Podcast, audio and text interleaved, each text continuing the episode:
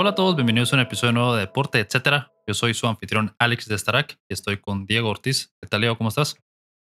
¿Qué tal, Alex? Todo bien, emocionado de estar aquí de vuelta. ¿Vos qué tal? Aquí bien también, listo para hablar un poco de la NBA, de Fórmula 1, de las semifinales de la Champions, que, uff, plato fuerte de la semana, creo yo. Y empezamos con la postemporada de la NBA.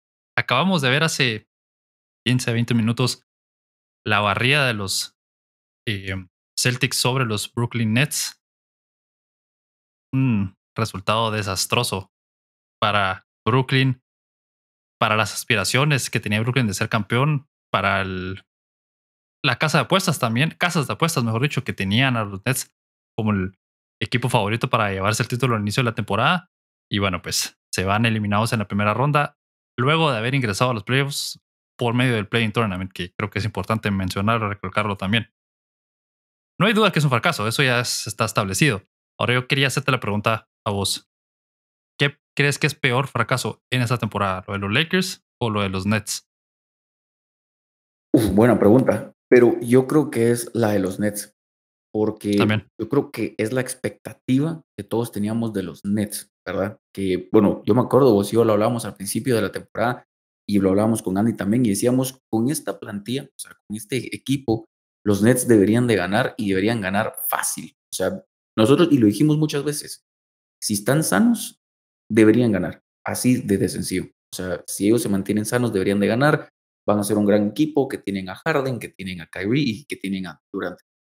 Pero yo creo que es más fracaso este por todo lo que pasó, ¿me entendés? Porque empezamos la temporada con estos tres que iban a ser indestructibles, iban a ser así unos jugadores que iban a ganar más de 50 partidos, 55 partidos en la temporada que iban a caminar. Y luego terminamos la temporada. Ajá, y, y terminamos la temporada con James Harden en Filadelfia. Y el fracaso de Ben Simmons, uno de los peores profesionales que he visto en mi vida, en los Nets.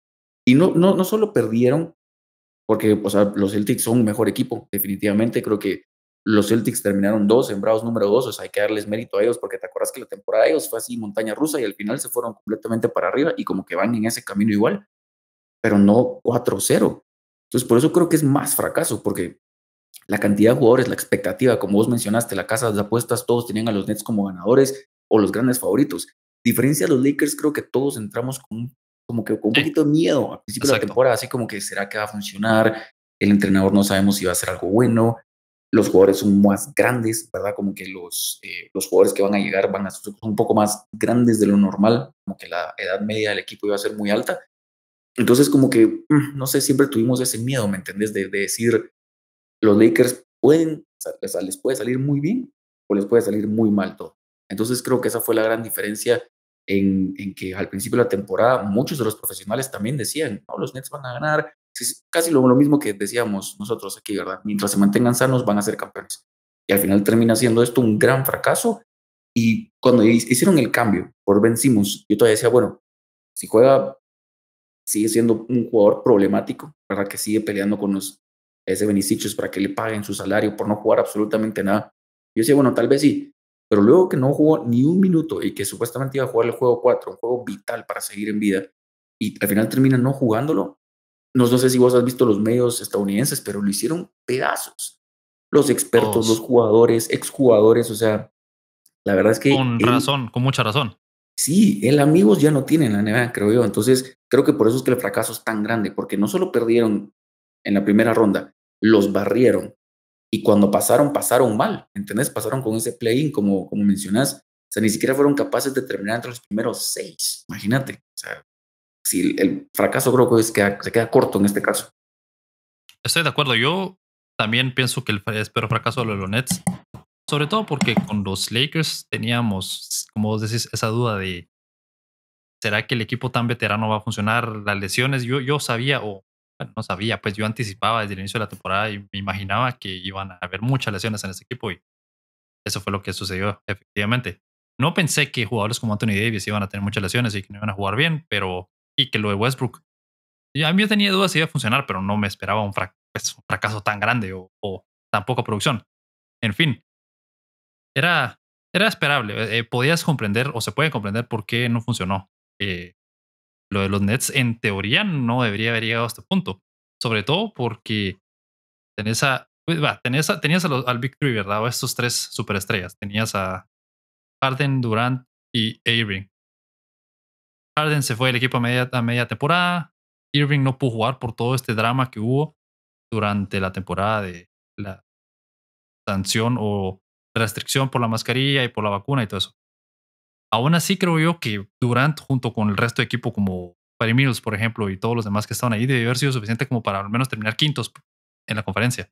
Me explico. Puedes decir, puedes justificar, bueno, tuvieron todos esos problemas fuera de la duela o lo que sea, y dices, bueno, está bien, no gana la, la conferencia por eso. Pero meterse en el Playing Tournament, así raspaditos, y luego quedarse en la primera ronda contra los Celtics de esta manera, siendo barrios, es, es mucho, no sé, me parece muy, muy grande el fracaso. Y los Lakers, ah, no sé, están en un punto en donde tienen que dinamitar ese equipo y empezar de nuevo, ¿verdad? No que estos Nets están en un como limbo, creo yo, porque tenés a Durant que está ahí para, para rato. Con Irving, ahí todavía todo eso de negociación entre si va a quedarse o no. Y luego lo de Simmons, eso es algo que no comprendo, pues, ¿cuál es el punto? O sea, no, no, entiendo. Yo, no, yo, yo daría, creo que un brazo por tener la habilidad que él tiene y estar en la NBA. Y él está ahí sentado juego tras juego, viendo, tranquilo, sin hacer nada. No, no lo entiendo, no, no lo logro comprender. Y sí puedo entender si está lesionado. Sí puedo entender que tal vez tenés un conflicto con el equipo y por eso no jugás cierta cantidad de partidos o lo que sea. Pero lo que hay, a lo que he llegado o al punto al que he llegado todas estas situaciones francamente absurdo. Entonces, sí, yo creo que es un grandísimo fracaso, más grande que el de los Lakers. El de los Lakers también es monumental. Y ahora las preguntas que vienen para los Nets son lo que te decía. ¿Qué pensás que va a pasar con este roster? Irving seguro se va, me imagino. Ben Simmons se va a convertir en la siguiente estrella. No sé cómo ves vos el futuro de los Nets. ¿Sabes cuál es el problema? Creo yo. ¿Quién le va a pagar ese dinero a Kyrie? Porque yo, yo escuchaba a alguien que me gusta mucho escuchar porque es muy polémico, que es Stephen A. Smith, y él, él, decía, y yo estoy de acuerdo con él, ahorita estaba hablando con unos amigos en, WhatsApp, en un grupo que tenemos de, de, la NBA, y decíamos, ahora ya entiendo por qué les caía tan mal Kyrie Irving, no, no, nos puso, porque somos cuatro y tres le habíamos dicho eso, y él como que ahorita se dio cuenta por qué él es así, ¿verdad? Como que la, la actitud, los comentarios y todo lo que ha dicho y hace, ¿verdad? Entonces me, me preguntas qué van a hacer. Honestamente no sé, pero lo que deberían hacer es cambiar todo el equipo, porque yo siento y yo creo que lo que vi ahorita es algo que me abrió mucho los ojos con Kevin Durant. Y también, como te digo, es porque he leído mucho de diferentes periodistas, he visto muchos videos de diferentes programas en donde todos dicen lo mismo. Es increíble lo que hizo Durant con los Warriors, porque él se fue ahí a ganar y lo logró, y se fue y no ha hecho nada. Por ejemplo, yo me pongo a pensar, la temporada pasada, los Warriors sin Steph y sin Clay, malísimos, ¿verdad? Ahí sí que el, pobre Steve Kerr hizo lo que pudo con el equipo y logró medio flotar ahí, pero terminaron una temporada muy mal, no aspiraban absolutamente nada. Le regresas a los Warriors, a Steph y a Clay, son contendientes para ganarlo absolutamente todo, son una máquina demoledora. Entonces yo, me pongo a pensar, ok, eso es un equipo que ganó 53 partidos esta temporada. A los Nets, le quitas Durant, está bien, está igual. O sea, Durant es un jugadorazo y es un gran jugador y hoy lo vi jugar y el tipo es una máquina, es que es demasiado bueno pero creo que él no, no tiene esa capacidad de liderazgo. Yo creo que él es un buen dos o tres, ¿me entendés? Creo que, por ejemplo, con los Warriors, la figura siempre iba a ser Steph.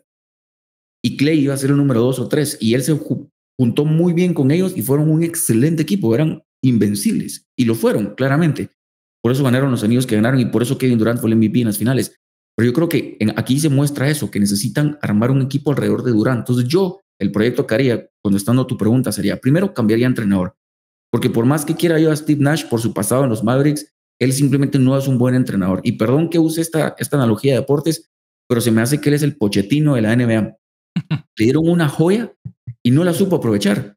Tenés a jugadores como Messi es el Durant, pienso yo, Neymar es el Kyrie, el problemático, y, y tenés a, los demás, ¿verdad? A las demás superestrellas, por ejemplo, a Ben Simmons podríamos decir que es un Mbappé, solo que sin problemas fuera de la cancha, ¿verdad? Pero esa es como la analogía que pienso yo, que es un buen equipo mal manejado, con un mal entrenador. Entonces yo me pongo a pensar, por ejemplo, esta opción es imposible, pero Dan Stevens, el ex entrenador de los Celtics, que ahora es el, el, director ejecutivo deportivo de los mismos Celtics, sería una excelente opción. Yo buscaría diferentes entrenadores. ¿Por qué? Porque siento que este es un equipo muy bueno con grandes jugadores que están a un buen entrenador y a una estrella más de pelear y ser los, el equipo que nosotros creemos que deberían de ser, ¿verdad? También ponete a pensar, la conferencia oeste de la NBA es por mucho la mejor, con los Suns, con los Grizzlies, con los Warriors, el Jazz, Nuggets, todos, ¿verdad?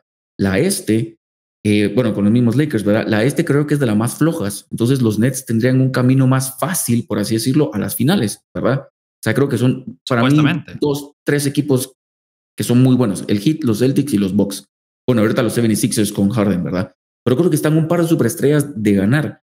Y no creo que, tras regresando a Kyrie Irving, que te va a pedir un max contract de cuatro años y 200, creo que a él le tocaría uno de 255, ayer lo decían en la televisión. O sea, son casi 50 por año. ¿Crees que los vale? ¿Crees que vale la pena hacer ese proyecto alrededor de él? Siento que sí se juntan bien con Durant, pero no, no es necesario. Y también hay que ver qué van a hacer. Convencimos. ¿Qué harías vos con alguien así en tu equipo? Imagínate. Es que esas son, esas son lo de, lo de, vamos por primero por lo de Irving y después con Simmons. Con Irving te digo, entiendo que sí es bastante habilidoso. Es probablemente el mejor el jugador o uno de los mejores jugadores habilidosos. Pueden driblar el, el balón y es un muy buen point guard, todo lo que quieras. Es una superestrella. Pero vimos ahorita en la serie contra los Celtics que o sea, se esfumó, desapareció. Tuvo tal vez algún pasaje que otro bueno durante algún partido, pero no vimos mucho de él. Y luego, las o sea, su actitud, su forma de ser, su, toda la polémica que le gira alrededor de él constantemente, eh, por mucho que uno quiera pensar que no va a influir en algo, pues sí, al final, aunque sea una distracción solamente, es una distracción, es algo que perjudica al equipo al final de cuentas. Todo esto que pasó durante la temporada, o bueno, si hubiera estado Irving toda la temporada regular, no sé, tal vez se meten quintos, cuartos, no hubieran estado en este punto y no hubieran tenido que jugar contra la mejor defensa de la NBA, un equipo como los Celtics que va desde Navidad viene en ascenso, en fin. Y luego lo de Simmons, no sé, no sé qué puedes hacer con esta situación. O sea, ellos cambiaron a Harden, o sea, ellos cambiaron por Simmons, lo trajeron al equipo con la idea que iba a eventualmente ser, no necesariamente el reemplazo, pero quieren que sea la estrella que supuestamente iba a lograr hacerlo, maximizar su potencial como querrás, pero no sé qué están esperando. Y lo que tiene que pasar, supongo, con él es que la próxima temporada tienen que dar una oportunidad, tienen que darle partidos para ver qué pasa, ¿verdad? Porque no, están, atrapados, pues están con la espada contra la pared. No les queda de otra más que probar a ver qué pasa con él, a ver cómo se acostumbra. bajo contrato, ¿quién te va a aceptar ese cambio? Sí, no, es que. Y, y cuando sucedió el cambio, cuando fue el trade que llevó a Harden a los 76ers y a Simmons a los todos pensamos, me incluyo que era un trade donde ganaban todas las partes, o sea, las dos partes ganaban. Bueno, todos los involucrados, involucrados, mejor dicho, ganaron en ese trade supuestamente. Harden se fue al equipo que quería, los 76ers consiguieron a Harden. Simmons se fue de Filadelfia, llegó a un equipo contendiente y pues, los 76ers ahí están peleando y los Nets parece que salieron perdiendo todo esto al final de cuentas. Porque consiguieron una que otra pieza complementaria como Seth Curry, por ejemplo, pero al final no fue suficiente. Entonces, yo con Irving lo dejaría ir porque no creo que valga la pena una extensión a este punto. Y con Simmons es tener una conversación, bueno, supongo que ya la tuvieron, pero tener otra conversación más con él honesta y franca y decirle, mira, necesitamos en este equipo, necesitamos que dejes atrás todos esos problemas de lesiones que constantemente tenés y te ganes tu salario, ¿verdad? Exacto. Y algo importante que te iba a decir justo con eso es que, por ejemplo, lo de Kyrie es un player option, ¿verdad? O sea, tiene la oportunidad de seguir con el contrato o no. Por eso digo, no creo que lo haga. No. Pero, ¿sabes cuál es el problema? Siento yo.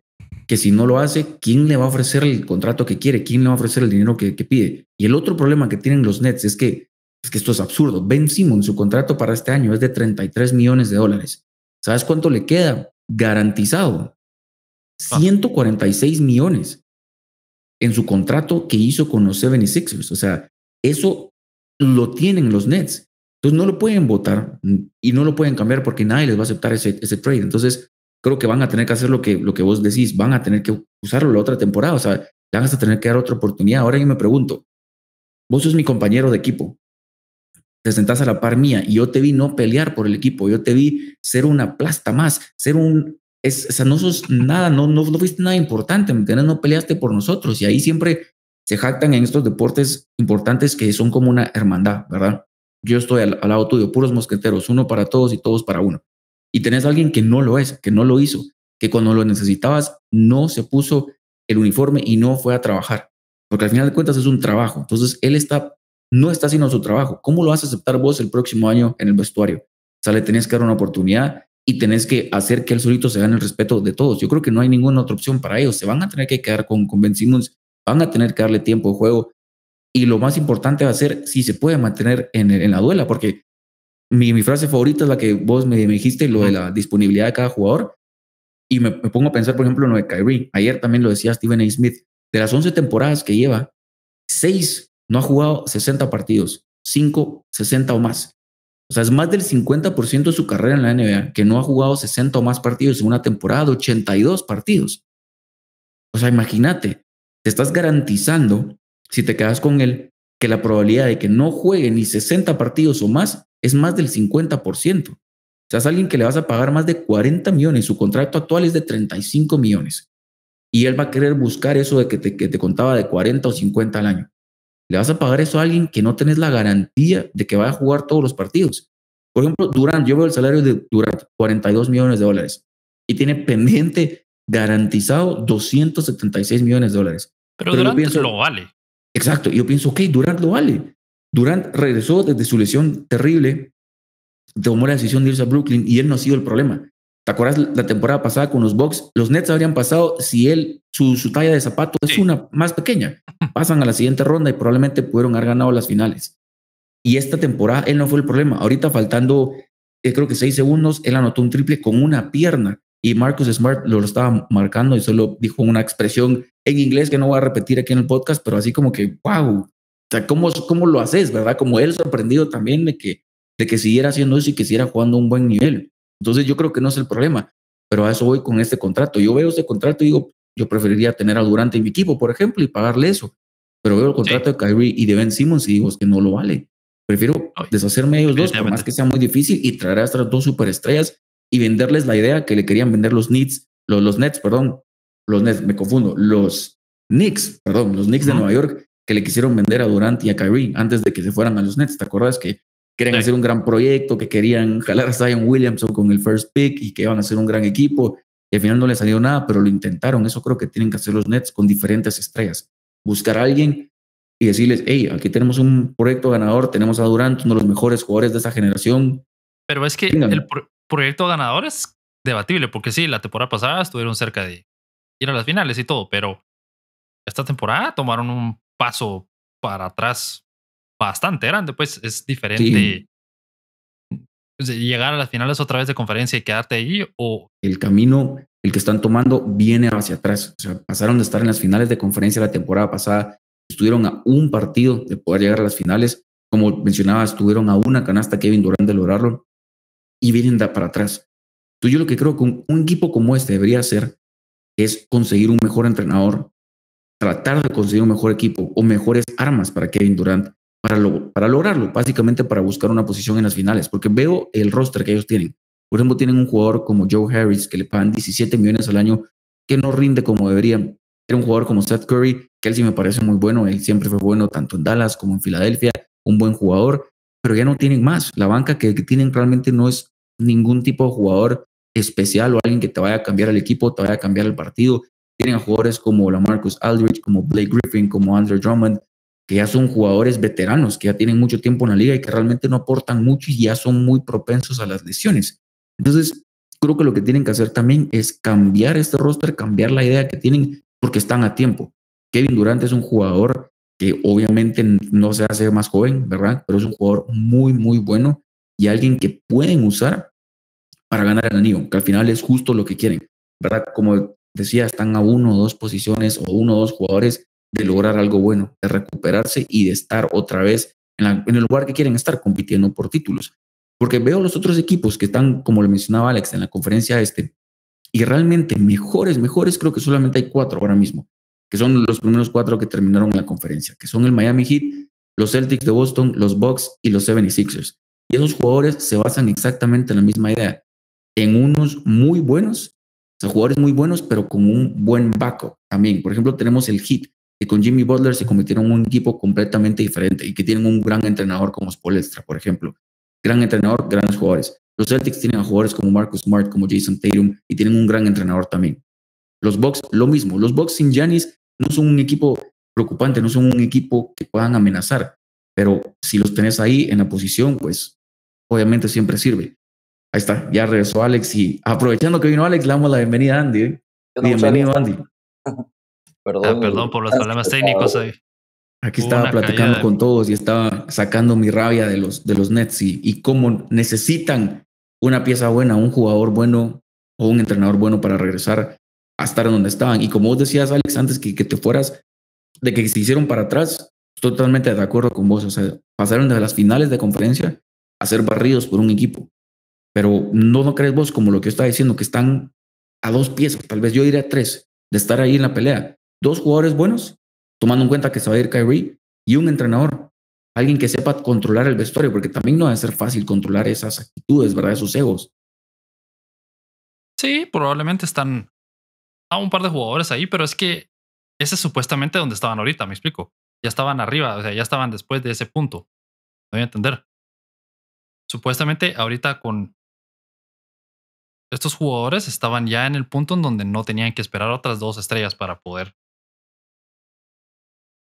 para poder aspirar a un título, me explico. Entonces, no sé, siento que retrocedieron, como te decía, retrocedieron otra vez a donde estaban hace un par de temporadas cuando llegó Durant y cuando llegó, llegaron estos tres grandes jugadores al equipo. Entonces, yo creo que sí, tomaron un retroceso y definitivamente tienen que tener un entrenador con un poco más, no sé si carácter, no sé si no eh, lo que le hizo falta, uh, lo que hizo falta fue carácter en esta ocasión, pero me imagino que alguien tal vez con una mano un poco más dura podría funcionar. Alguien que, que, le, que le saque más a los jugadores que están ahorita ahí, no sé. El problema verdadero no es ese, mucho. El problema es de que lastimosamente es un equipo lleno de divas. O sea, llegó James Harden pretendiendo de que iba a salvar a todos, o todos pretendían que iba a llegar a salvar el, es el triple threat, que creo que solo jugaron como 10 o 12 juegos totales entre ellos. No sé si me escuchan bien. Sí. Luego Luego Kyrie Irving, que es, o sea, es peor que Antonio Brown. O, es, o, si lo queremos poner no tan drástico, Odell Beckham Jr. de la NBA. Y, Kevin Durant, que sinceramente Kevin Durant solo se ha ido a, buscar equipos donde él va a poder optar por un título. Lo hizo con Golden State, porque en el Thunder no se le, no se le daba. Ahora intentó con los Nets, pero tampoco se, o sea, claramente no se le va o sea, creo que retrocedieron 20 pasos de los dos que habían avanzado un par de temporadas atrás. Y eh, no sé si hablaron de, las otras series, pero hay equipos muy sólidos em, que, que, están dando la, la, talla. Y los Phoenix Suns, que son los que tuvieron el mejor récord en toda la temporada regular, la están palideando con los Pelicans. Ah, y eso justo lo que a lo que yo me refiero. O sea, es increíble el poder que tiene una superestrella en equipos así. Porque los Pelicans, o sea, es que hasta ofende pensar que los Suns, que terminaron con 64 victorias, o sea, son 11 victorias más que el que ganó la conferencia este, que fueron los Hits.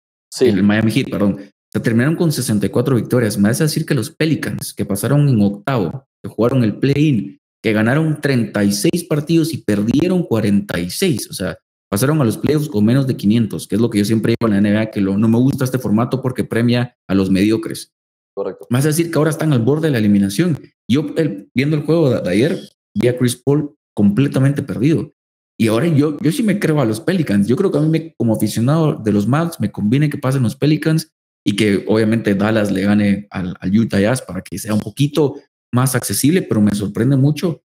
Y ahí donde digo yo que a veces no te alcanza tener solo a uno, a superestrella, porque necesitas más. este es un deporte que son cinco contra cinco. O sea, sí te cambia mucho tener solamente a uno, a uno muy bueno, que es lo que le decía Alex con los Warriors. Quitas a Steph, pues todavía tenés a Clay, que sigue siendo una superestrella, o quitas a Clay, sigues teniendo a Steph. Pero ahora con los Suns le quitas a Booker y va a estar fuera dos, tres semanas. ¿Y qué? ¿Y ahora qué haces? Los demás son muy buenos, pero que los Pelicans se tengan 2-2 en la serie cuando creo que todos te pensábamos un 4-0 fácil. Sí, Sorprende, abre, los ojos, pues. No tienen a Williamson. O sea, si, si hubiera jugando Zion. No, eso sería igual. Él es el peor engaño que nos ha vendido la NBA en años. sí, pero creo que. Pero Ni me hagas hablar de Zion, mejor. no, pero sí creo, sí creo que Zion quiera que no te jala un punto de marca. Sí, no, sí, no, sí, eso Te porque Chris Paul no podría defender a Zion Williamson ni a patadas por el tamaño y la diferencia de, de físico. Pero sí estoy de acuerdo contigo. Es impresionante la diferencia que hace un jugador. Recordemos la temporada pasada que los Warriors no tuvieron ni a Steph, bueno, Steph no lo tuvieron toda la temporada, pero estuvo fuera en, cierta cantidad de juegos y solo tenían a Steph porque Clay Thompson no jugó para nada. Fueron creo que el peor equipo en toda la liga. Teniendo a Steph Curry la temporada pasada, los, los Warriors. Entonces, lo mismo de los Lakers esta temporada. Similar, pues no son el peor equipo, pero LeBron James solo no puede. Correcto. Y eso es, creo, que lo que pecan los, los Denver Nuggets. Eh, dependen tanto de Nikola Jokic que no los va a llevar jamás a un título.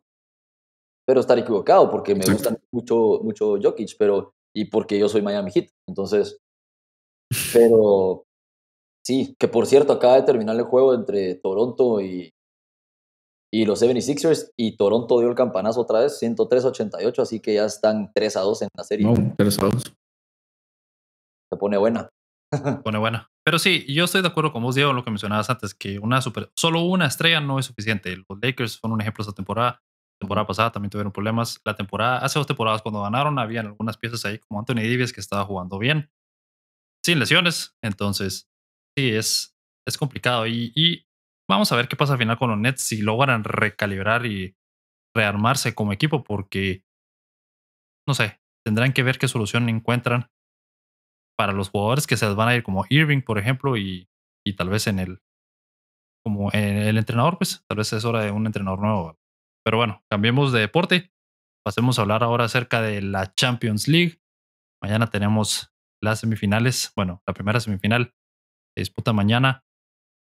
Las semifinales se disputan mañana y el miércoles las, idas y las vueltas ya posteriormente en otra semana. Entonces empecemos con el Real Madrid y el City. Para ustedes, ¿Cómo, o cómo ustedes ven este partido, esta semifinal? Yo ya lo he mencionado varias veces, pero sigo e insisto en que para mí el City es mejor equipo que el Real Madrid. El Real Madrid tiene mejores individualidades, tiene mejores jugadores en ciertas posiciones. Benzema es mejor delantero que cualquiera que esté en el City, por ejemplo. Courtois es mejor portero.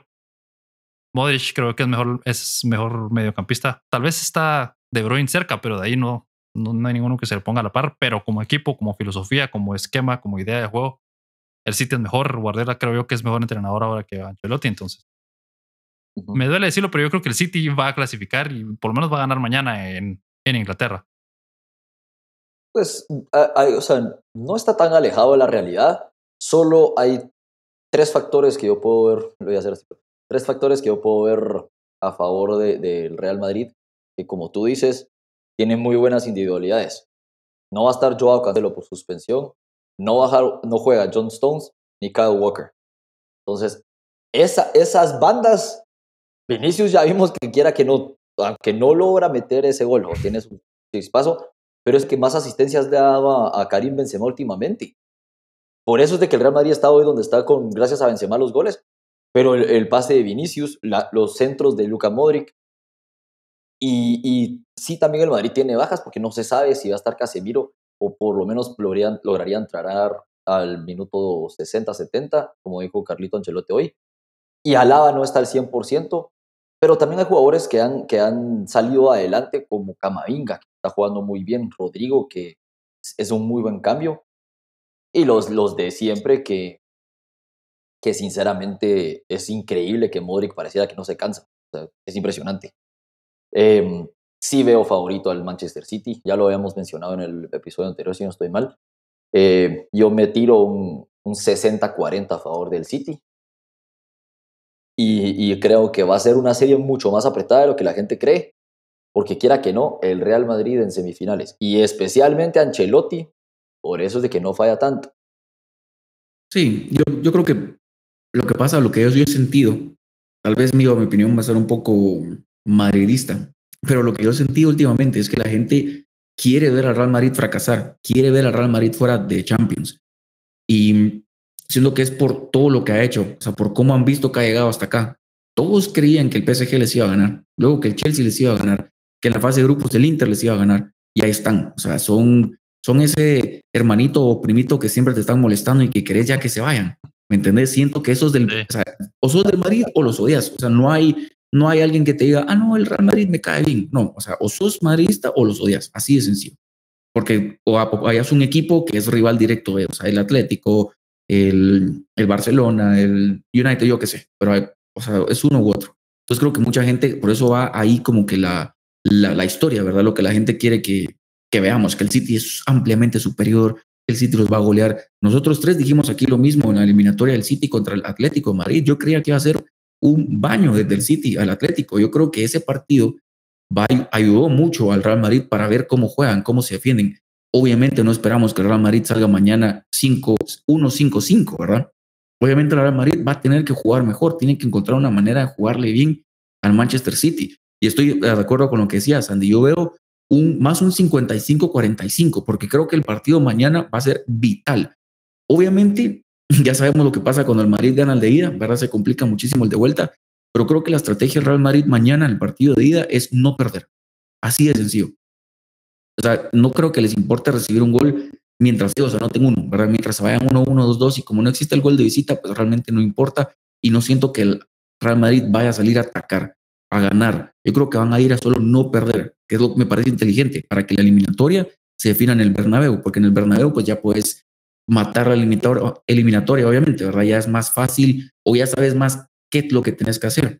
Pero creo que tienen que ir con mucho cuidado, porque yo lo, lo leía hoy también si el Real Madrid sale a defenderse y el Manchester City encuentra su ritmo de juego, les meten cuatro o cinco. Fácil. O sea, es un partido muy complicado, como que es, es eh, tricky, por así decirlo, ¿verdad? Como que tienen que jugar muy bien y tienen que saber muy bien qué es lo que están haciendo, porque creo que pueden salir un resultado muy favorable para el de vuelta y eso les va a cambiar las posibilidades para lograr clasificar que si van a tratar de defenderse, porque creo que si van a, van a hacer eso, van a perder, o sea, simplemente van a perder el control de la pelota y Manchester City con las armas que tiene les van a meter cuatro o cinco goles.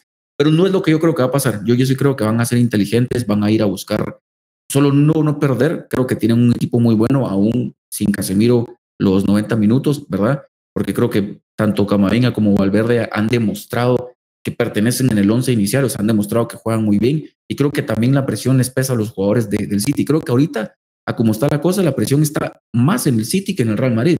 El Real Madrid está a un punto de ganar la liga.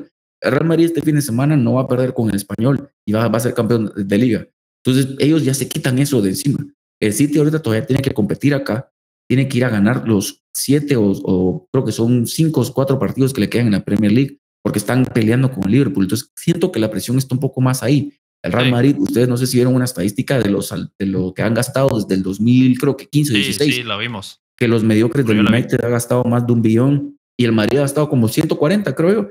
Y, el, Madrid está ahorita cerca de fichar a Rudiger gratis también. O sea, estás hablando que va a llegar a Lava, llegó a Lava la temporada pasada gratis y la siguiente temporada parece que viene Rudiger y Mbappé gratis. Sí, e, exacto. O sea, la, presión tal vez está la otra temporada, pero ahorita creo que el Madrid está donde nadie, y lo dijo Ancelotti hoy, ¿verdad? Hay dos equipos en semifinales que nadie pensaba que iban a estar aquí, el Real Madrid y el Villarreal. Entonces creo que ellos no tienen absolutamente nada que mm. perder. pase lo que pase. Pero, pero bueno. Sí, pero creo que todos los daban por muertos. Por ejemplo, contra el PSG o contra el Chelsea. Pase lo que pase, la temporada Real Madrid es un éxito. Campeones de la Supercopa de España, campeones de Liga, semifinales de Champions. Míralo como lo veas. Vas a ser el equipo español más ganador de la temporada. Tu máximo rival tuvo una de las peores temporadas en su historia. Un ridículo histórico fin de semana tras fin de semana. O sea, lo que pase lo que pase, ellos van a tener una temporada exitosa. Entonces, por eso creo que la presión está un poco menos encima de ellos. O sea, Ancelotti va a ganar ahorita su quinta liga, las cinco ligas grandes, el primer entrenador en hacerlo. Ya tiene Champions con equipos diferentes. ¿Me, entienden? Guardiola no. Guardiola no ha ganado absolutamente nada del Barcelona, con el mejor Bayern de la historia o de los mejores y con uno de los mejores Cities de la historia. Ha jugado una final desde que se fue a Barcelona. City de la historia, es el mejor. Exacto. Entonces creo que la presión no es que está más ahí. historia, pero y ojo que si el Madrid se mete a la final, el Madrid gana. Sí. Ese, no sé si le gana a Liverpool. Bueno, ya saben anticipando que Liverpool va a clasificar, pero. Sí. y, antes de que, a, un partido pasa cualquier cosa. Antes de que me des tu punto, Andy, solo quería mencionar que 538, em, que es una página que usa modelos estadísticos para predecir resultados, dice que el City tiene un 61% de probabilidad de ganar el partido, el Real un 18% y el, un 21% de empate, o sea que sí, es bastante orientados al City. Sí, más de ver que, ganaron 5 a 1 el fin de semana y que el Madrid no jugó el fin de semana, pero no, no, necesitaba ni siquiera jugar porque ya venía haciendo las cosas bien. Yo estoy con Diego. El Ancelotti viendo la conferencia de prensa hoy eh, fue muy respetuoso, muy educado y, y, muy, muy tranquilo. Él sí literalmente no tiene esa presión. ¿Por qué? Porque es el entrenador que más semifinales ha llegado en la historia de la Champions League. Es el entrenador que más eh, semifinales ha jugado. Y él, y él lo dijo hoy. El Madrid, el Real Madrid tiene una cosa, que es la experiencia. Si el Real Madrid pasa a la final, el Real Madrid gana. Y él mismo lo dijo. Es muy complicado que el Madrid pierda una final. Recuérdense, un par de temporadas atrás, bueno, no par, unas tres temporadas atrás, cuando fue la final, también Liverpool-Real Madrid, todo el mundo tenía a Liverpool favorito porque venía haciendo todos los récords posibles, ganando, o sea, los máximos goleadores en la Premier, batiendo récords, ganando la Premier League. eliminando a grandes equipos. ¿Y qué pasó? Se comió nada más y nada menos que cuatro goles. Entonces, y no fue con Ancelotti, fue con es que, Pero ese Liverpool tenía a Lord Carius, este no. Entonces, pero igual, es la diferencia. Sí, sí. Eso, no, está, eso, está, no, eso está re. Y el Real Madrid tenía a Cristiano Ronaldo, ahora tiene a Vinicius Jr., pero eso, ¿quién está contando, verdad? la cosa es que. ¿Quién es, ¿quién es Cristiano? Sí. ¿Quién es ese? No, pero sinceramente, eh, la experiencia sí pesa y no es por, no es por mal, pero a un par de temporadas también que se enfrentaron en las semifinales, el City y el Real Madrid, todo el mundo daba al City para, también para pasar. ¿Y qué pasó? Nuevamente el Manchester City fue cliente del Real Madrid en unas semifinales aprendiendo que con el vigente y el máximo ganador de, Europa también pesa la experiencia, no el bolsillo. Porque ya sí, yo, yo, estoy de acuerdo que el, Real tiene un componente ahí, algo tiene ellos que no sabemos, no se puede cuantificar en la Champions, algo. Sí. A eso sí se le puede decir el ADN, como lo todos están diciendo ahorita con la cabineta, que por cierto, creo que van a tener que ir a comprar petróleo a Venezuela porque se quedaron sin combustible. Sí, no, y, y eso que, decís, Andy, es, es importante también porque yo justo eso quería mencionar, lo de las semifinales, que a pesar que fueran temporada 15-16, el 11 del Madrid es básicamente el mismo, pues, o sea, la base el, el, core, ¿verdad? Es básicamente el mismo. Entonces, ahí lo gana el Madrid en semifinales y el historial de ellos, son, han jugado seis en Champions, dos victorias para cada uno y dos empates. Y las últimas dos victorias fueron del City en los octavos de final de la 19-20, que es cuando llegan a la final. Y bueno, es 2-1 y 2-1, o sea, al final paran ganando 4-2, pero eran octavos de final, ¿me entienden? Es diferente. Esa temporada no fue buena en Madrid, la temporada ahorita el Madrid ha sido buenísima, han sido dominantes todo el año. Entonces estás hablando que probablemente va a ser una serie igual de cerrada, o sea, que puede ser diferencia de un gol en cada partido, pero no hay que, no va a ser descabellado que el Real Madrid pueda pelearle al Manchester City. Y ahí es donde creo que se equivoca el mundo deportivo, en que le está dando mucha ventaja al Manchester City, porque sí, claro, es un, un equipazo. Han sido los mejores equipos de Europa desde que está Pep, el mejor equipo de Inglaterra desde que está Pep, por mucho. Pero, como decís Alex, y como me decía un amigo el fin de semana, el Real Madrid no sé qué hace, pero ahí están. No sé qué pasa, pero cuando van perdiendo, remontan. Cuando están a punto de perder, ganan. Cuando ya todos los tienen en el piso, logran hacer algo. O sea, es, increíble de verdad esa idea, esa filosofía, ese ADN, pero algo pasa. Entonces creo que voy a lo mismo, el de mañana es vital. Creo que mañana sí. es... Sí, sí, sí. Seguro. Es vital para el Real Madrid, sin duda, que no saben con una volea, pero yo, a mí lo que me preocupa también es que el Real ha dependido mucho de remontadas últimamente, en, sobre todo en la Champions, pues contra el PSG y contra el City, obviamente. Entonces, están, entran en esa dinámica en donde, por alguna razón, juegan bien un, un, tiempo, media hora, pero el resto de la serie la juegan mal. Y el, el contra el Chelsea, la, la verdad es que tuvieron suerte que Lukaku no metiera uno o dos goles en la ida, que Pulisic al final del partido en, en la vuelta no metiera uno de los dos goles que tuvo la oportunidad de meter literal. Lo mismo pasó con el PSG también. Ajá.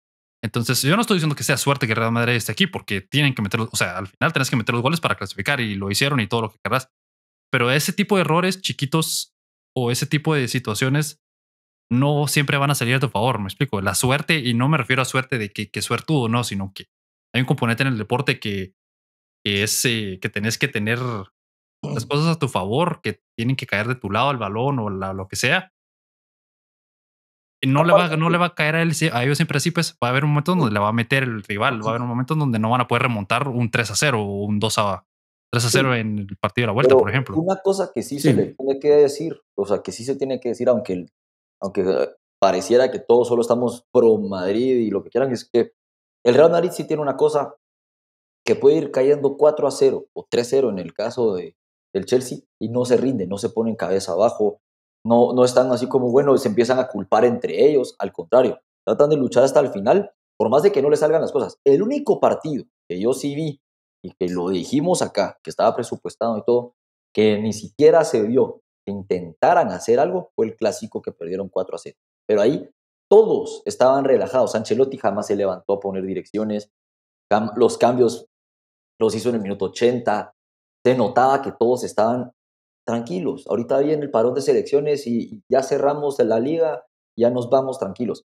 Pero luego no hay un, un solo partido en donde, bueno, y el paupérrimo partido contra París Saint Germain en la ida. Pero de ahí, disculpen, pero el Madrid ha peleado cada segundo que puede, aunque los estén dominando por completo. Es que por eso, hasta aunque los estén dominando por completo, no se empiezan a culpar entre ellos. Y solo necesitan, claramente lo hicieron contra el Chelsea también, necesitan 20 minutos de desplegar un buen fútbol y toda la garra que tienen, que sea suficiente para que los tengan donde están hoy. Eso sí, mira, el, componente, el componente mental del Real Madrid es mucho más fuerte que el PSG, evidentemente. Del, del, Chelsea no diría yo, pero sí el Chelsea cometió errores muy puntuales que le dieron la clasificación al Real Madrid. En eso estoy de acuerdo. Yo sí creo que pueden remontar o tienen la capacidad de remontar en cualquier situación. Lo que no creo yo que puede pasar es que si se meten otra vez en esta dinámica de estar 3 a 0 abajo en el partido de vuelta no, no, no creo que otra vez van a tener la suerte de meter los goles en el tiempo extra para clasificar. Me explico, ese tipo de situaciones. Entonces, tienen que o, ir a la ida y sacar un resultado bueno, que puede ser un empate o una derrota, eh, perdón, o una victoria por uno, un gol, por ejemplo, un 2 a 1, un 1 a 0. O si es que si regresan al Bernabéu con un 3 a 0 encima, ah, lo veo muy difícil, lo veo muy complicado. Entonces, ahí es donde me preocupa. por el nivel del City. Sí, por el nivel del City, por supuesto. Porque si fuera contra otro rival, no es que no importe, pues, pero es más accesible, obviamente, pues. Pero lo que voy es que ya no creo yo que una tercera vez consecutiva vayan a poder remontar otro resultado tan difícil. ¿Me explico? Sí, la cosa es que también el City paró pidiendo la hora contra el Atlético de Madrid en el Wanda Metropolitano. No hay que olvidar. Sí. sí, no, sí, sin duda. Pero lo que lo del Atlético para mí es otro rollo, pues es jugar el primer partido decidieron simplemente no jugar al fútbol, solo pusieron 11 jugadores a defender y luego en la vuelta por alguna razón decidieron jugar y se dieron cuenta que sí pueden hacerlo, pero no metes que no. Pero oye, bueno, pasemos al siguiente partido. Hablemos ahora del Villarreal y del Liverpool. Em, dame tu opinión, Diego. ¿Qué pensás? ¿Cómo ves esta llave? Pues mira, yo pensaba que el Bayern iba a golear, pensaba que el Bayern iba a pasar fácil y nos dieron una sorpresa de la temporada, creo yo. Y, pero veo muy diferente a Liverpool. Ojo que el Bayern acaba de ser campeón de la Bundesliga, pero es una liga que no tiene nada. Nadie le ofrece nada a esa liga. absolutamente nadie. Sí, es, es, perdón, pero es mala. Es una muy mala liga. Y acaban de ser campeones, décimo año seguido. O sea, no, no me sorprende nada. El Liverpool, por el otro lado, siento que juegan, es que juegan muy bien. Son muy buenos. O sea, en todo lo que hacen son muy buenos. En todas sus líneas son muy buenos. Lo decía Salah después del partido eh, contra el Manchester United, ¿verdad? Que ganaron caminando. Decía, es que nuestra media y nuestra defensa me hacen sencillo a mí el trabajo. Ellos se encargan de recuperar las pelotas, no dejan que nadie pase. Allison, pues, es un espectador más en estos partidos de la Premier League y todo lo, lo ponen, lo juegan muy bien. Entonces, creo que la diferencia va a ser que el Liverpool es un rival muy bueno y mejor manejado que el Bayern Múnich, ¿verdad? Tenemos a Klopp, que es de los mejores entrenadores de su generación, y el Liverpool, que está jugando a un nivel, es que es absurdo lo bien que juegan y lo bien que se han mantenido, ¿verdad? Porque es muy diferente empezar bien o tener una racha buena de cinco o seis partidos, sino que Liverpool viene haciéndolo bien desde el principio, o sea, toda la temporada. En Premier están a final de la FA Cup, están en semifinales de Champions otra vez, ganando bien, ganando eh, no fácil, pero contundentemente contra el Benfica, por ejemplo, no es que haya sido un partido fácil, una eliminatoria fácil, pero la, controlaron. O sea, en ningún momento yo vi a Liverpool en peligro. O sea, ¿me, entienden? Así como el Villarreal y el Bayern que fue cerrado. Vi a Liverpool ganar fácil, aunque el resultado te diga otra cosa. Entonces creo que este partido va a ser, ¿juegan primero en España o en Inglaterra? No te confirmo. Mañana juegan, el miércoles, mejor dicho, juegan en Anfield. En Anfield, ok. Entonces creo que eso van a hacer. Y ojo, que no digan lo, que dijeron el Bayern, ¿se acuerda que, que dijeron queremos matar la eliminatoria en el, partido de ida? Se fueron confiados. Creo que Liverpool ahorita obviamente tiene que respetar al Villarreal, o sea, no estás en semifinales de Champions por coincidencia, pero sí creo que va a ser tal vez, no un trámite, pero sí una, una situación un poco más sencilla para Liverpool. Lo que me complica o lo que se le va a complicar, perdón, a Liverpool es lo mismo del City, que están peleando la Premier League. O sea, ellos no pueden bajar de ritmo, no pueden darse el lujo de descansar jugadores. Por ejemplo, el Real Madrid el fin de semana contra el Español podría usar a, los 11 banca. Y, está bien, porque la liga ya está segura. Podrían usar a Castilla y podrían perder el partido, que no importa, porque la liga ya está ganada. El Liverpool no puede hacer eso, el Villarreal tampoco, porque ellos están peleando los puestos para regresar a Champions. O, incluso a la Europa League, ¿verdad? Entonces no pueden hacer eso. Creo que eso va a ser clave para Liverpool. Y lo que tienen mejor ellos es la profundidad de la plantilla. A esta etapa de la temporada, en abril, que van a jugar ahorita en abril y en mayo, vale mucho esa profundidad, esos cambios que puedes hacer, ¿verdad? Esa ventaja que tenés cuando haces los cambios. Y creo que Liverpool tiene una ligera ventaja en ese sentido. Entonces, repito, no creo que vaya a ser un paseo, pero sí creo que Liverpool va a ganar ambos partidos. Yo ahí creo que, que como lo dije en el episodio anterior, yo no vuelvo a apostar en contra del Villarreal. pero, pero sí creo que Liverpool debería de avanzar. O sea, eso sí lo creo. Más porque línea por línea, hombre por hombre, no hay comparación. Em, lo único que sí tengo que, darle el crédito, y por eso es de que el, el Villarreal es el vigente campeón de Europa League, eh, es Unai Emery. El efecto Unai Emery en las copas de Europa.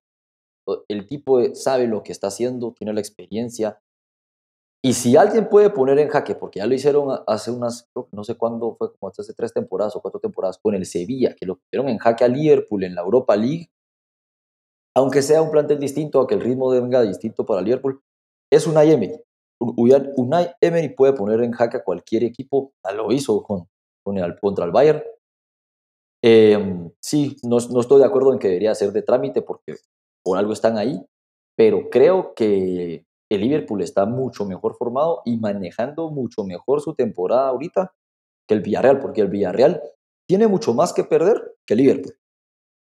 En, sentido, en sentido de que si ahorita se cae, supongamos que quedan eliminados de la, de la Champions, y se cae anímicamente y ni siquiera pasan a la Europa League, ni a la conference. Correcto. Eso es un fracaso rotundo, el del Villarreal. En cambio, Liverpool, ok, queda eliminado de la, de la Champions, pero ya está en la final de la, de la FA Cup. Ya ganó la Carabao Cup. Y ahora solo le falta enfrentarse a, al, o sea, ganarle al Manchester City la, la, Premier League porque están a un punto. No tienen absolutamente nada que ver porque la próxima temporada igual va a estar en Champions. Creo que Alex se quedó congelado. Sí, yo, yo creo, mira, ahí también, no, no es que siento que no tengan nada que perder, pero también siento que tal vez pueden tener un poquito más de presión, por lo mismo que es un equipo que ya está hecho para ganar. Por ejemplo, el Villarreal llegó aquí y, es, y esto es lo que siempre les digo, las metas son muy diferentes en los equipos. El Villarreal llegar a semifinales de Champions es un éxito. Y a partir de ahora, obviamente, como decís Andy, tienen que ganar. O sea, ahorita están en séptimo lugar en la liga, están a tres puntos de la Conference League están a, siete, a cinco perdón, de, la, de la Europa League. El Betis, como campeón de la Copa del Rey, ya tiene su pase asegurado a la, a la, eh, a la Europa League, ¿verdad? Entonces se abre una posibilidad de que el séptimo lugar, en este caso el Villarreal, tenga esa oportunidad de pasar, aunque sea a la Conference League. Pero es que no querés pasar de las semifinales de Champions a la Conference League, ¿verdad? O a la Europa League. Entonces creo que hay, hay presión, sí, pero creo que tal vez va un poco más hacia Liverpool, por lo mismo que es un equipo que está preparado para ganar ahorita es, es muy diferente. Por ejemplo, la temporada de Liverpool sí puede ser un, un fracaso, ¿entienden? O sea, ¿se acuerdan cuando perdieron la, la, Premier con 97 puntos? O sea, fue récord de puntos y aún así perdieron la, la Premier League. Es un fracaso. Entonces creo que, creo y espero que van a ese mismo camino esta temporada y, y creo que por eso es que tienen tal vez un poquito más de presión como para, demostrar que sí son ese equipo, porque el Liverpool puede ganar el triplete. O sea, está nada, está así de ganar el triplete. las cuatro copas, no. Las cuatro, copas, imagínense. No, y yo, yo veo que el más, definitivamente la presión es cierto, pero también hay menos margen de error para el Liverpool y para el Villarreal que para el Real Madrid. El Real Madrid es como en el tenis, ¿verdad? Cuando es triple match point, por ejemplo, que sabes que puedes perder dos puntos y todavía puedes ganar el, set, el punto o lo que sea en, el último punto. Entonces, algo así lo veo yo. El Real Madrid tiene que quinto play, lo que sea, querrás llamarlo match point, ¿verdad? Entonces, no pasa nada si pierde el fin de semana o el siguiente fin de semana, incluso podría perder tres partidos y todavía ganar la liga. Pero Liverpool, si pierde un partido, probablemente se queda fuera de la competencia. El Villarreal se, se queda fuera de los puestos de europeos. Entonces, yo veo que el, el, el Liverpool sí va a ir con la idea de tratar de matar a esta eliminatoria en la ida, en Anfield, meter tres, cuatro goles. No lo van a decir públicamente, obviamente. Y yo creo que son más capaces, o yo veo mucho más capaces al Liverpool de hacer eso que el, el Bayern. El Bayern era un equipo, o ha sido un equipo muy irregular, a pesar de haber ganado la Bundesliga casi que por default. Tuvieron partidos o ocasiones donde perdieron. Ajá, la ida en Salzburgo, por ejemplo. Hubo ocasiones que perdieron contra equipos de media tabla en la Bundesliga y luego goleaban. Entonces fue muy de sub y baja la temporada del Bayern. El Liverpool ha estado parejo toda la temporada. Empezó de arriba, o sea, fue subiendo, subiendo, subiendo y no ha dejado de subir toda la temporada. Y ahorita están, eh, como mencionábamos con Andy, ¿verdad? En un momento a punto, pues cerca de hacer algo histórico, sería ganar las cuatro copas. Entonces, es ahí donde yo veo. ¿Mm? Escuchen este dato. El Villarreal, si estamos hablando de presión, al Villarreal le quedan bueno, se enfrenta eh, contra Liverpool, obviamente el miércoles. Luego el sábado se enfrenta al Deportivo a la vez. Eso no importa. Después, en la liga, se enfrentan Sevilla, Rayo Vallecano, Real Sociedad y Barcelona. Esa es su forma de cerrar la liga. Eso es presión. Porque se está enfrentando el rival, rival directo a la Real Sociedad. Rayo Vallecano ya se salvó. Pero el Sevilla se está peleando los puestos de Champions, Barcelona se está peleando el segundo lugar, que tanto ellos trabajaron solo por ese segundo lugar. Y, y el Rayo Vallecano viene de, ganar, de ganarse, perdón, ganarle al Barcelona y de mantenerse en la, en la primera división, de asegurar su puesto en la, en la liga. No la tiene nada fácil el Villarreal. Nada, nada, nada fácil. Sí, va a estar complicado. Bueno, pero yo al final también veo que el Liverpool va, debería ser ganar, debería ganar y es el favorito y creo que van a ganar ese partido en la, como mencionaba Diego, ambos partidos los van a ganar y van a clasificar. ¿Y ese cómo te, sale en, cómo te sales ah, en, 538? ¿Cómo está la, probabilidad? Eh, sale que el Liverpool tiene el 66% de ganar, el Villarreal el 13% y un 20% en el empate, entonces aún más a favor del, del Liverpool. A mí me sorprende la verdad el número con el City porque yo no esperaba que el City tuviera un 60%. Y el Real Madrid es solo un 18%, pero. Pero eso es en la ida, ¿verdad? Eso es en, en Inglaterra. Y entonces en la vuelta ya cambia un poco. En la vuelta la vamos a discutir más adelante, pero el Real ya tiene un poco más de probabilidad ahí. Pero bueno. Entonces, vamos a ver qué pasa este fin de, este semana. Estoy diciendo esta, esta jornada de Champions League, estas semifinales. Pero van a estar muy buenas y vamos empezando con el duelo de mañana y el duelo del miércoles. Ahora pasemos a hablar acerca de la Fórmula 1 y hablemos de la victoria de Verstappen, la doble victoria este fin de semana en el sprint y en la carrera, pues la carrera normal en Imola. Y también vamos a discutir un poco acerca de los problemas de Mercedes todo el fin de semana. Entonces empecemos con, con, con lo de Mercedes. Empecemos hablando de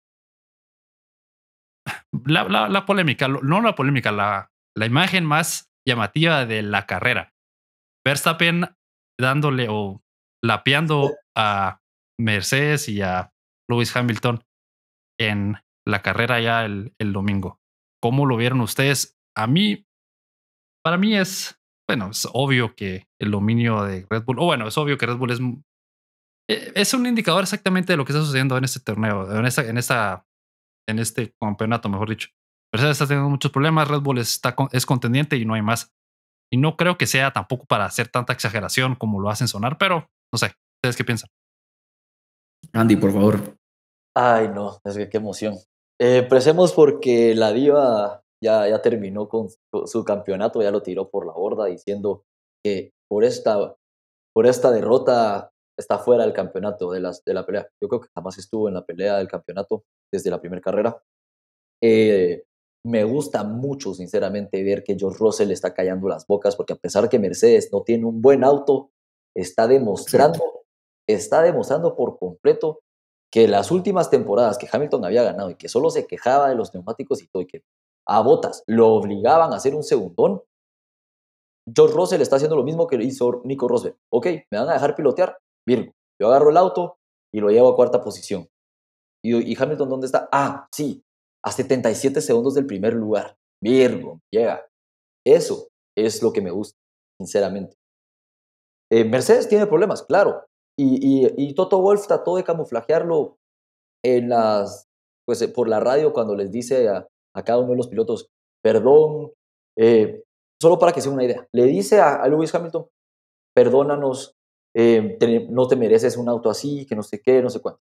Y a George Russell le dice, no sé cómo hiciste para tener ese auto en, en, en P4, pero gracias. En nuestro auto es una basura claramente se nota que está, y en el sprint race cuando terminan, bueno, en la clasificación, cuando quedan eliminados en quali 3, se nota que Hamilton le va a reclamar a Toto Wolf porque Toto Wolf le pega una gritada que creo que jamás se había visto. A todos los fanáticos de la Fórmula 1, no solo por la escudería a la que yo le vaya, me pone feliz ver que ya no es ese dominio de Mercedes, sino que ahora sí vemos pilotos de verdad con autos que están mucho más balanceados, y que están demostrando lo que están hechos.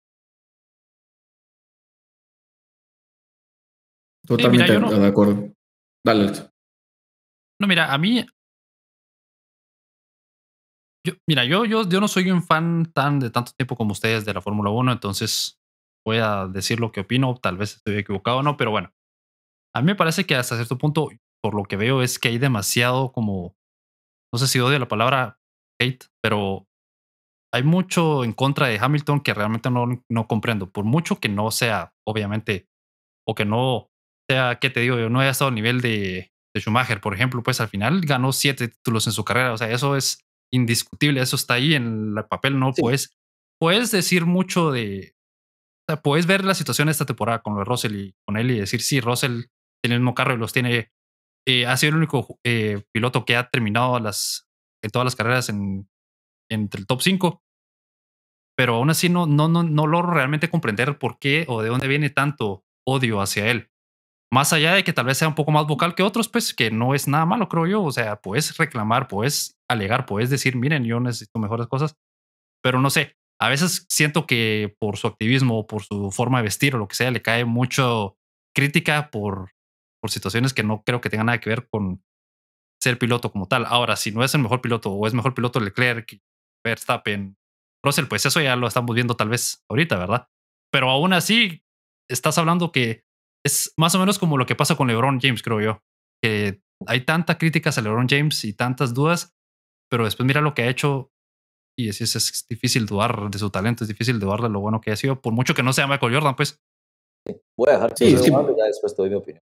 Sí, es que yo no creo que es eso eh, de lo que decís de lo del activismo, ni de su vestimenta, ni nada. Yo creo que es por el simple hecho que, al menos a mí, siempre me ha parecido alguien que es engreído y que se pone en una posición donde es mejor o se cree mejor que los demás, no solo en la, en la pista, porque eso es normal. O sea, muchos atletas siempre dicen eso y estoy totalmente de acuerdo, que si querés ser el mejor, tenés que creer que sos el mejor.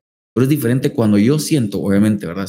Mi sentimiento, cuando haces sentir mal a los demás o, te pones por encima de los demás, no solo en la pista, sino ya en todo el, ambiente, ¿verdad? Entonces creo que es la sensación que tiene el público en general. Y también creo que es un poco por el simple hecho que ya ganó mucho. Creo que el, aficionado en sí siempre busca apoyar al, underdog. Yo creo que es algo que como humanos está puesto en nuestro sistema. Como por ejemplo, cuando empezó él, les aseguro que el, el apoyo era más hacia él. Empezó a ganar, se volvió un poco más engreído, empezó a ganar más y más y más, entonces ya tu mentalidad cambia hacia él y hacia el equipo y querés algo más, querés algo nuevo. Entonces es refrescante tener al campeón Max, es refrescante tener ahorita la pelea Ferrari y, Red Bull, ¿verdad? Fue refrescante cuando Rosberg ganó en el 2016, por lo mismo, porque era competencia, era alguien más. ¿Me, entendés? Yo creo que no es tanto hacia él, así como que él como persona, sino solo con la idea de que él es la figura ahora, lo ha sido.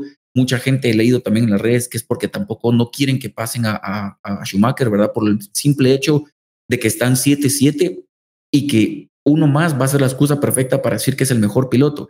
Como por ejemplo cuando los aficionados de los 49ers no querían que Brady ganara más de cuatro anillos porque esa iba a ser la excusa perfecta sobre Joe Montana, ¿verdad? Que él tenía más anillos.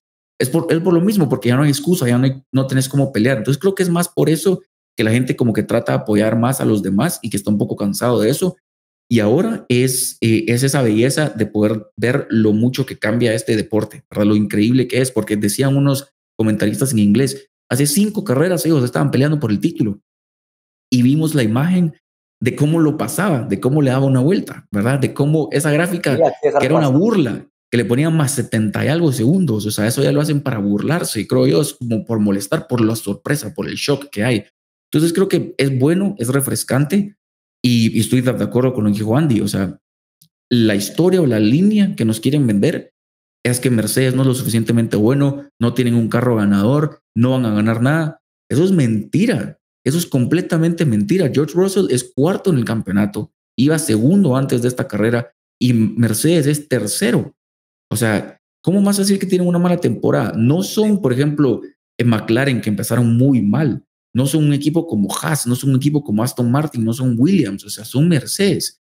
Un piloto de ellos está cuarto y está peleando todas las carreras. El único que ha sido top 5 o mejor en las cuatro carreras que hay y tu equipo está en tercer lugar y no puedes dejar de, pelear esto. O sea, antes de la, de la carrera pasada, Charles le sacaba muchísimos puntos a Max.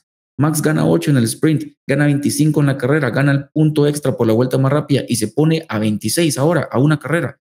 O sea, ¿qué pasa si en las próximas carreras no terminan Ferrari, no terminan los Red Bulls, se chocan?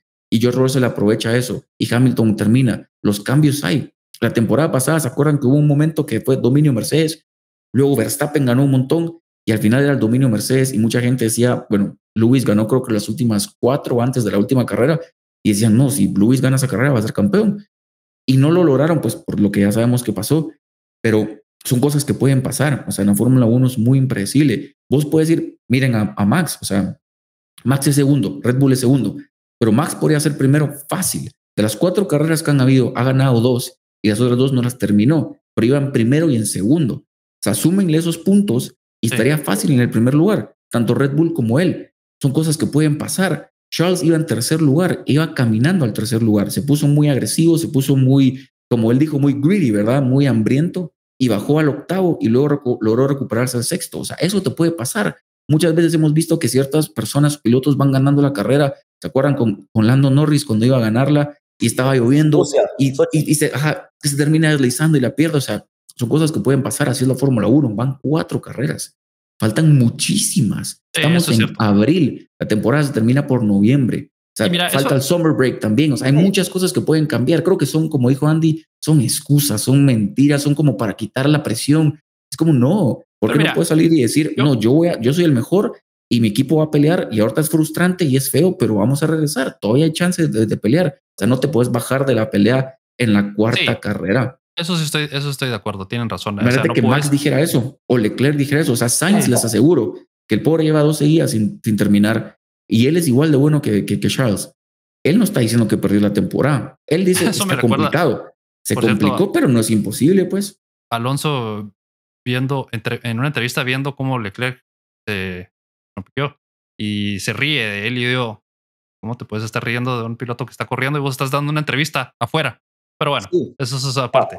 pero solo, solo déjame decir una cosa y te doy toda la palabra a vos, pero yo lo que veo de lo que he visto, eh, el punto con el que me quedo de lo que vos decías, Diego, es que es percibido o es a veces muy engreído, ¿verdad?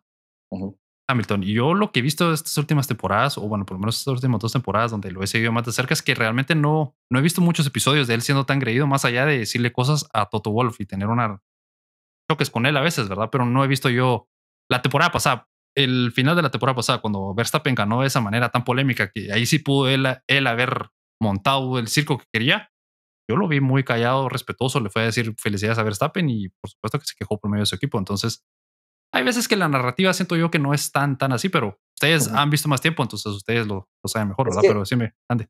Es que mi punto es, supongamos, solo para, para complementar el punto que decía Diego de que no es, de que son puras excusas las de Mercedes. ¿Qué pasó la temporada pasada cuando Lewis Hamilton tuvo COVID y George Russell condujo en Bahrein el auto de Lewis Hamilton? Iba ganando la carrera con un dominio ridículo.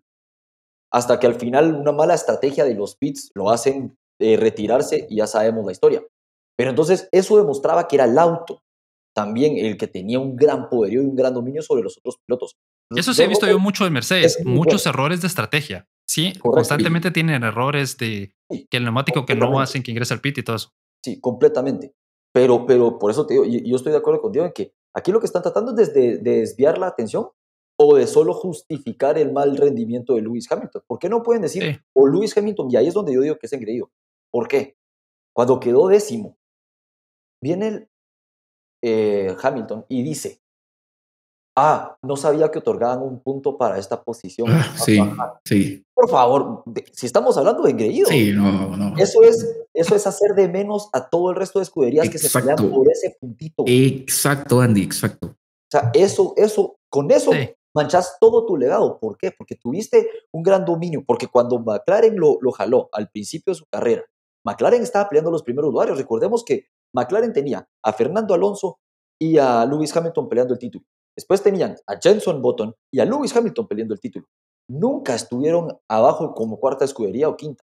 Y que él venga ahora, que ya tiene siete títulos, a preguntar por un puntito en el décimo lugar, perdón, pero eso mancha completamente tu legado si es que tenés uno. Sí, dale, pues ese punto a Williams o a Haas, imagínate. O sea, Alex Albon lo que celebró, ¿te acuerdan? Cuando hizo podio a la semana pasada, en la carrera pasada, perdón. Lo que puede celebrar la Tiffy. E, e, eso no habla también un poco de la mentalidad que tienen diferentes personas. Es como, es como, es como en el fútbol cuando un equipo chico celebra empatarle a un equipo grande, pues o celebra que le ganó un partido es por primera vez en décadas. Sí, pero es que no te confundas. Es, diferente. sí, no te confundas, porque Lewis Hamilton ha quedado en, en, decimocuarto, ha quedado quintado en otras carreras, en Brasil, cuando la temporada pasada se salió por completo, y fue por error de él, no fue por la escudería, a que venga a decir, en, en 10 temporadas que lleva, o 12 temporadas que lleva en el, mayor circuito, sí, te entiendo, a decir un comentario de esa magnitud. Decirlo cuando estás en tu primera temporada y a duras penas te están, te están trayendo adelante, así como lo está haciendo, como bien dice Diego, Albon, que le estar en el top por culpa de Hamilton, que también le pegó y que nunca lo sancionaron, no está en, Red Bull ahora. Y luego viene dos carreras atrás, eso ya lo hablamos en, el episodio anterior, y lo hacen, o sea, lo forzan a detenerse a, la, a Pitts. En lugar de otorgarle el octavo puesto, tiene que quedar en décimo y lo celebraron como si fuera el campeonato del mundo, con toda la razón del mundo. Es una escudería que lleva siete u ocho temporadas peleando no el décimo, peleando el 14, el puesto 15, William. Sí, y, sabes que es una cosa que, que, me gusta, eso sí me gusta la Fórmula 1, es que ahí sí son todos muy honestos, ahí nos andan con mentiras, nosotros deportes que dice el entrenador, es que respeto al rival y bla, bla, bla, y son... no, ahí sí ah. es, Alex me chocó, fue culpa de Alex, así como ahorita con Carlos Sainz y, y Daniel Richardo, ¿verdad? Que dijo yo, le dije espacio, él me chocó, fue su culpa. Y el otro dijo, va, sí, ni modo, va. Eso es lo que me gusta. Y son cosas que, que, se escuchan de los otros pilotos, así como que no, es que Andy no me dejó espacio, Alex me chocó, Alex es un mal piloto, Andy eh, hizo esto a propósito. O sea, es normal, es normal cuando hablan esas cosas. Uno se sorprende porque no está acostumbrado, pero es normal. La otra cosa es como lo que dijo Andy, decir así como que, ay, no sabía que daban eso. Es como, estás manteniendo un mal año, aprecia esas cosas, pues está bien y, y, te entiendo. Creo que sí, estoy de acuerdo con lo que dijiste, la mentalidad, porque es un ganador. O sea, algo que se le aplaude a él y a todos estos eh, pilotos que están ahí es que están con esa actitud. O sos el mejor o no. O sea, como diría eh, Ricky Bobby en la película, ¿verdad? De, eh, como Will Ferrell. si no sos primero, sos último, ¿verdad? Entonces, esa es la mentalidad que ellos tienen que ir, con la que tienen que ir. Pero es diferente cuando estás arriba, ¿verdad? Es diferente cuando estás arriba y ya tenés todo lo que tenés como él, la mayor cantidad de poles, de victorias, de campeonatos. O sea, es diferente ese tipo de, de actitudes cuando estás ahí a cuando estás empezando, ¿verdad? O sea, por ejemplo, Yuki, que ahorita terminó en, en B7, puso un tweet celebrando sus puntos y todo, porque él sabe lo que significa, pues, lo que están haciendo, ¿verdad? Haas, por ejemplo, ahorita con, con Magnussen, que volvió a hacer puntos, pues es diferente ese tipo de cosas, ¿verdad? Pero no vas a ir ahí a, a presumir o a decir las cosas, o si lo vas a decir en, chiste, que sea, no sé, diferente, ¿verdad? Obviamente cada quien piensa diferente, cada quien es tiene, o sea, por ejemplo, tal vez Andy y a mí no nos gusta ese tipo de actitudes de él o de ese tipo de atletas, pero tal vez alguien más va a decir, no, qué tipazo, qué risa, me mató, la risa de su mm. comentario, es un crack. la verdad es que nunca puedes caer bien con nadie. y, también, creo yo que eh, las comunicaciones eh, a veces dan espacio a diferentes cosas. Sí. Ahora, lo que sí, en lo que sí creo yo, eh, lo que ustedes mencionan, lo entiendo. entiendo cómo puede él aparentar. Ese tipo de comentarios hacen que parezca no accesible, engreído, lo que querrás. En lo que sí estoy, o no sé si es no sé si lo defiendo, pero me parece bien es que un líder de una escudería, como un entrenador de cualquier equipo, se ponga la presión encima a él. Ya. Sí, Eso lo, hemos lo vimos constantemente en Mourinho cuando estaba en el Real Madrid. Él se ponía la presión encima para quitarse la, a la. Entonces, cuando viene Toto Wolff y dice, perdón, eh, eh, chicos, por el mal auto que les dimos de todos, tirarse la presión a él un poco, siento yo. Eso está muy bien. Eso, eso, eso, es que eso está muy bien porque es, es su rol como líder, como tú dices. Sí. Pero es muy distinto si los dos pilotos estuvieran. O sea, ¿cómo te explico? Sí, sí, sí, quedaron, entiendo. Quedaron en la clasificación uno eliminados en el puesto 13 y 15 respectivamente. O sea, 13 y 15 respectivamente. Y luego en el sprint así salen. Y George Russell termina cuarto. Mientras que Lewis Hamilton no lograba rebasar a absolutamente a nadie. Y todos los pilotos estaban rebasándolo a, él y estaban peleando y todo. Entonces, ahí es donde yo digo que no tienen justificación alguna. Porque eso es lo que tanto se le criticó a, Daniel Ricciardo con el pésimo, pésimo planteamiento que estaba desplegando, tal, tal gasto que hicieron por él cuando estaba en Renault como cuando está en McLaren. Lando Norris está en los primeros puestos y Ricciardo se está pegando con la gente y está... Eh, tuvo suerte de no salirse cuando le pegó a Kevin Magnussen. está cometiendo demasiados errores infantiles. Y Ricciardo lo que sí hace es, ok, lo lamento mucha tal cosa, de que después sigue manteniendo la misma constancia de errores, es distinto. Pero Lewis Hamilton nos tiene acostumbrados a siempre grandes rendimientos, ahora que no venga con ese tipo de excusas o de, o sea, me explico, tenés que también tener, por más ganadora Humildad. que la cabeza, tienes que ser humilde. Y tomar responsabilidad. Es cierto, es cierto. Tenés que tomar responsabilidad, eso tienes razón. Sí, pero, pero, perdón que les corte, pero nos extendimos mucho en Hamilton y en el punto. Pero quiero que me digas vos, Andy, porque vos sos aficionado de Ferrari, que me digas cómo lo viviste, porque fue ahí sí que desastroso. Al final de cuentas, paró siendo algo. O hablábamos en la previa, el episodio anterior, y los dos especulábamos que Leclerc iba a ganar, que vos decías que Sainz era momento de reivindicarse, y al final paró siendo un desastre por diferentes razones, ¿verdad? ¿Cómo lo viste vos?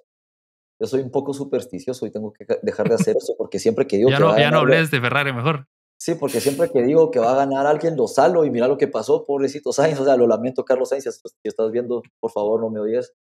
Mi novia te ama, por favor. Pero sí, les juro que, les juro que ya no vuelvo a decir que Ferrari gana. Las últimas dos carreras que he dicho que Ferrari va a ganar, eh, Verstappen lo rebasa faltando vuelta y media a Leclerc. Ahora sucede esto. Una debacle total. Em, eh, eh, no está presupuestado como en otra, o sea, como en otros deportes, siempre una derrota así.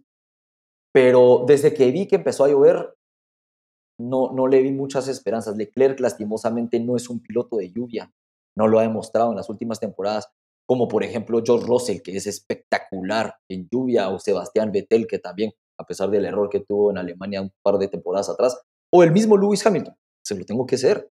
Pero lastimosamente desde que empezó a llover y le anunciaron a Leclerc como que ellos estuvieran piloteando aquí en Guatemala porque el agua se convierte en tequila. Patinan, no pueden hacer nada, se ponen nerviosos. Y, sinceramente que compartan un poquito ese tequila porque así no se lo toman todos ellos, pero sí, sí lo vi un poco nervioso, no me gustó ver, ver una debacle de tal forma.